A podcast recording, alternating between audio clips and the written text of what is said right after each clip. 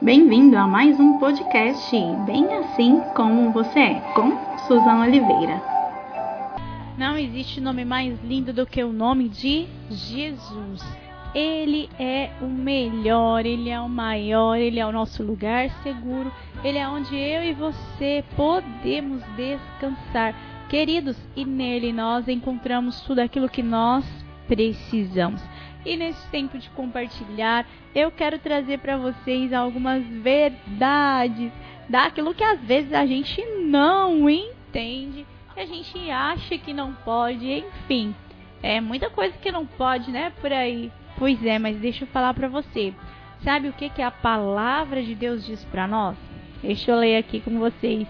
Vamos ler lá em 1 Coríntios, no capítulo 6, no verso 12 um escrito aí através da vida de Paulo que fez tanta diferença para mim e para você. A palavra diz assim: Possa fazer qualquer posso fazer qualquer coisa que eu quiser se Cristo não tiver dito não. Mas alguma dessas coisas não são boas para mim. Mesmo que me seja permitido fazê-las, eu recusarei se achar que elas poderão ter um tal domínio sobre mim que não poderei facilmente parar quando quiser. Olha só, essa versão é muito interessante, eu gosto de usá-la. É a versão da Bíblia a Mensagem, que é a Bíblia parafraseada em cima de tudo aquilo né, que a palavra traz. Ela não altera o conteúdo da palavra, tá? Então a gente tem que pensar nisso quando a gente lê uma versão diferente. E talvez você já viu esse mesmo verso da seguinte forma: Posso todas as coisas em Cristo que me fortalece. Ou todas as coisas me são listas, mas nem todas as coisas me convêm. É isso que está escrito aqui nesse verso. Então, nós podemos fazer tudo aquilo que Cristo não tiver dito não, não tiver colocado como pecado, como afronta ao Senhor, como uma atitude que vai nos desabonar perante Deus ou até mesmo que vai nos afastar daquilo que é a verdade, daquilo que Deus tem para as nossas vidas. Então, nós podemos fazer todas as coisas. Se Jesus não tiver falado não faça, nós podemos fazer. É isso que Paulo está falando.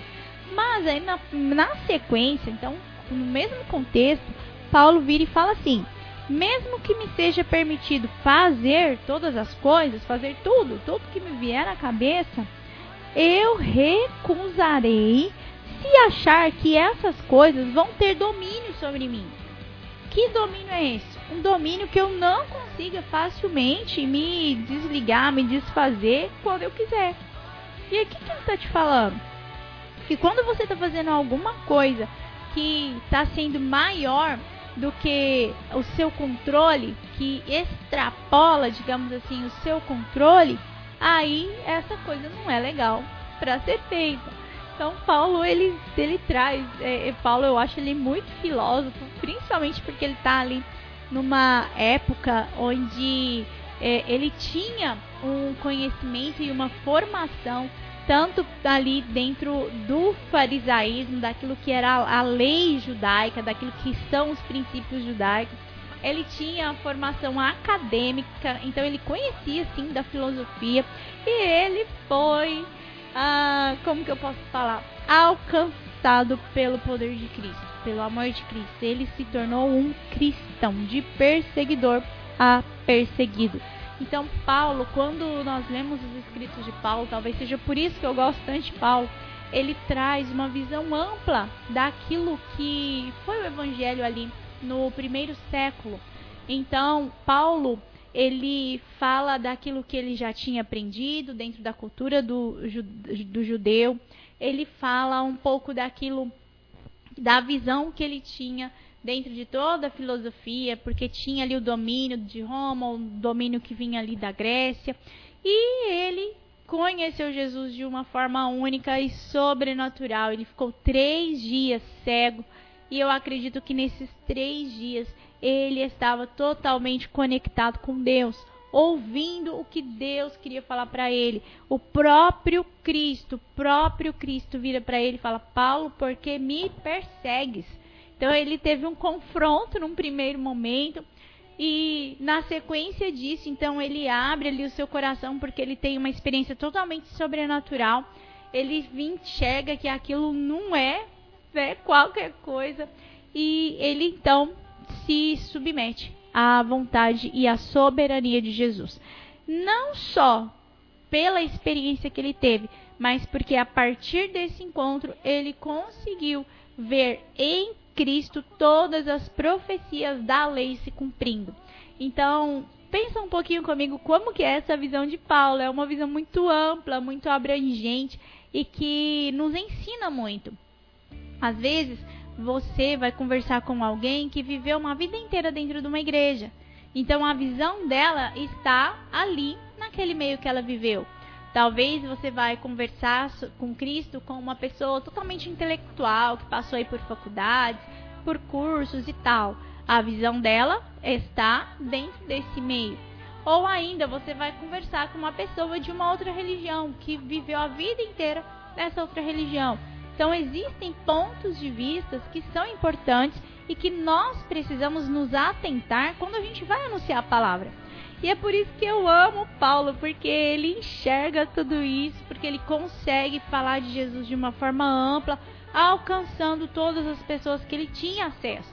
Ele era uma pessoa ensinada, ele tinha estudo, ele tinha uma posição em Roma, tá? Então ele também era cidadão romano e ele conseguiu então escrever e deixar para nós ser um instrumento de Deus, é claro, e deixar para nós tantas cartas escritas. Então, olha só, queridos, Paulo está falando que em toda posição que ele tinha, sendo ele quem ele era, uh, todo o conhecimento que ele possuía, sabendo que ele podia fazer um monte de coisas, ele decide não fazer aquilo que vai trazer, que vai ser prejudicial a ele. Aquilo que vai dominar o coração dele, aquilo que vai dominar a mente, o físico dele, ele prefere não fazer. E Paulo deixa isso escrito para nós, para que eu e você possamos aprender a viver dessa forma. Porque se eu consigo enxergar para a palavra e entender que eu preciso saber me posicionar diante dessa ou daquela situação, diante desse ou daquele assunto, sabe? Nós então estamos conquistando uma maturidade e uma maturidade espiritual. Foi o que Paulo conquistou. Paulo era muito entendido na lei, ele era um fariseu. Paulo conhecia ainda toda a lei romana. Ele era estudado, queridos, mas ele precisava de Cristo para ele saber o que ele deveria ou não fazer. Só a partir do momento que ele recebe a Cristo, que ele tem aquele encontro ali onde ele fica cego e ele tem esse tempo ali diante de Deus, é que ele começa a compreender tudo aquilo que ele já tinha vivido todos os ensinos, todas as palavras que os profetas tinham deixado, é a partir de Cristo nele, porque ele tinha ouvido falar de Cristo, ele não vivia com Cristo, ele não tinha experimentado o amor de Cristo. Pelo contrário, ele perseguia os cristãos.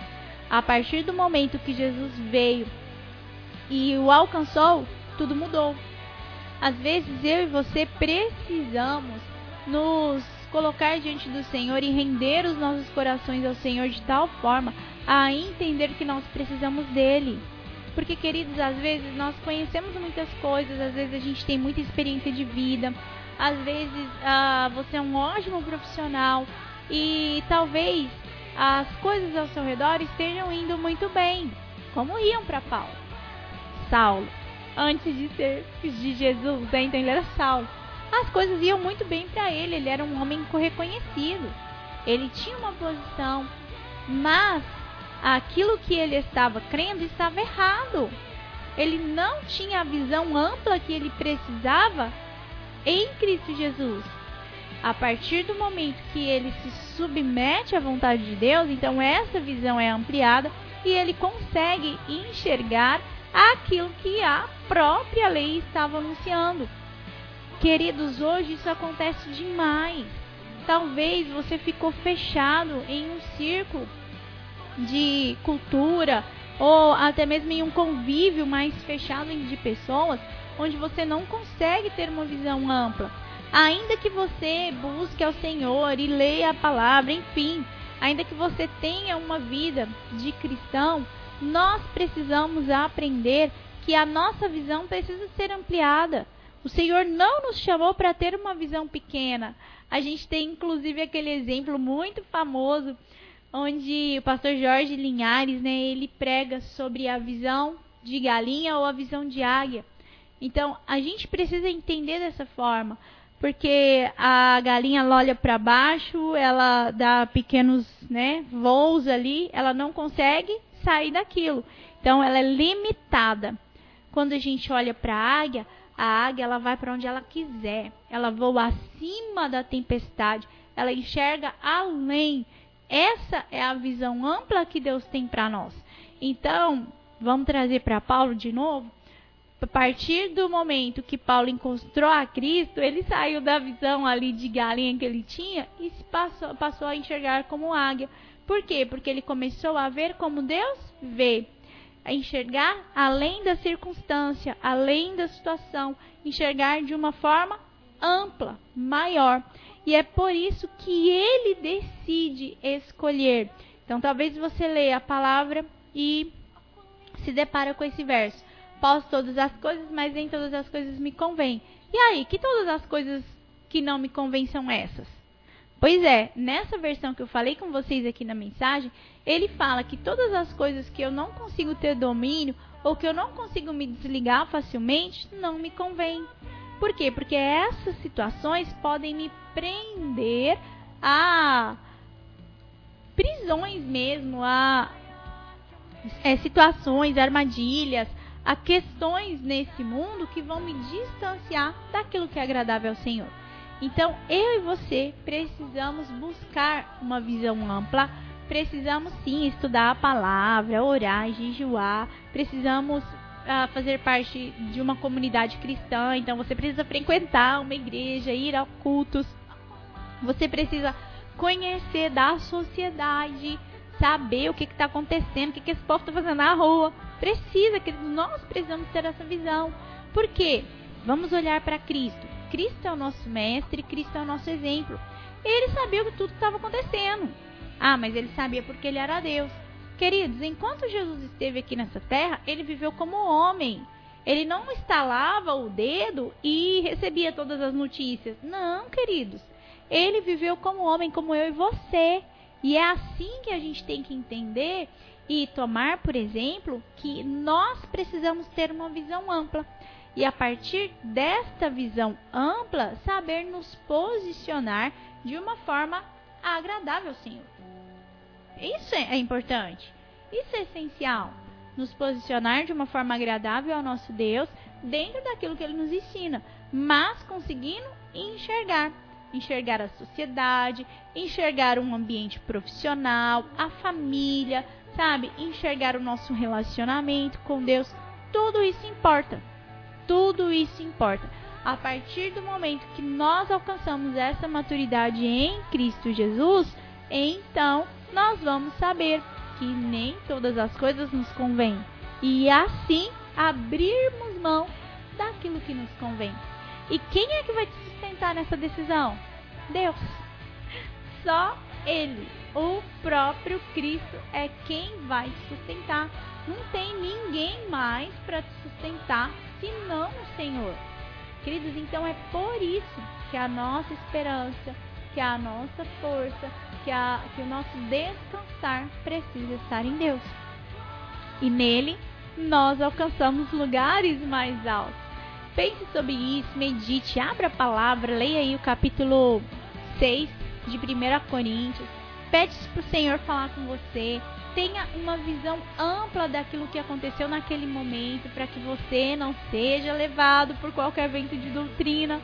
E deixe Deus falar o seu coração. Esse é o principal, queridos. Deixar Deus falar, ouvir o que Ele está falando e obedecer. Amém? Muito bom estar aqui compartilhando da palavra, falando daquilo que é importante, daquilo que a gente precisa. E eu sei que Deus vai falar ao seu coração, que Deus vai continuar falando porque o nosso Deus está vivo e ele fala. Que Deus ministre graça, força, sabedoria ao seu interior, que a palavra seja revelada ao seu coração e à sua mente, que todas as prisões, as cadeias que às vezes te impedem de enxergar aquilo que Deus está fazendo ou está falando sejam desfeitas nesse momento, em nome de Jesus. Se você busca, se você espera por uma vitória, se você espera por uma resposta em qualquer área que seja, se você aguarda um milagre, deposite a sua fé e a sua confiança em Deus. Só Ele pode fazer, só Ele pode responder.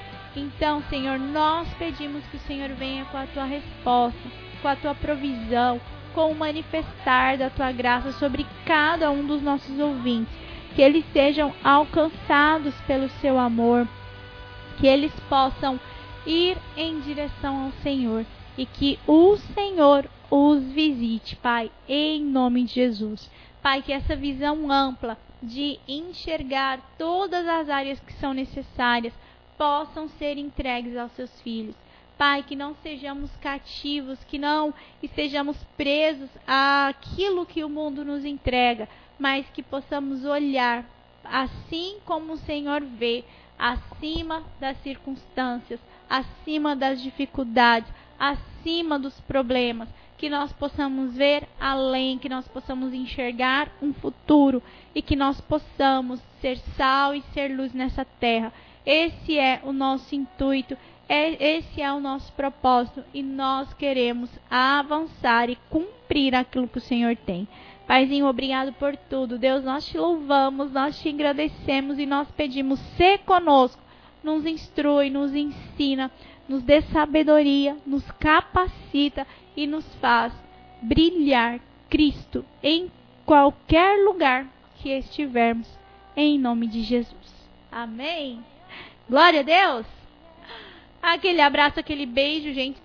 Que Deus alcance a sua vida, ministre graça, força, sabedoria, que Ele enche o seu coração e que você coloque a sua esperança não em homens, mas em Deus.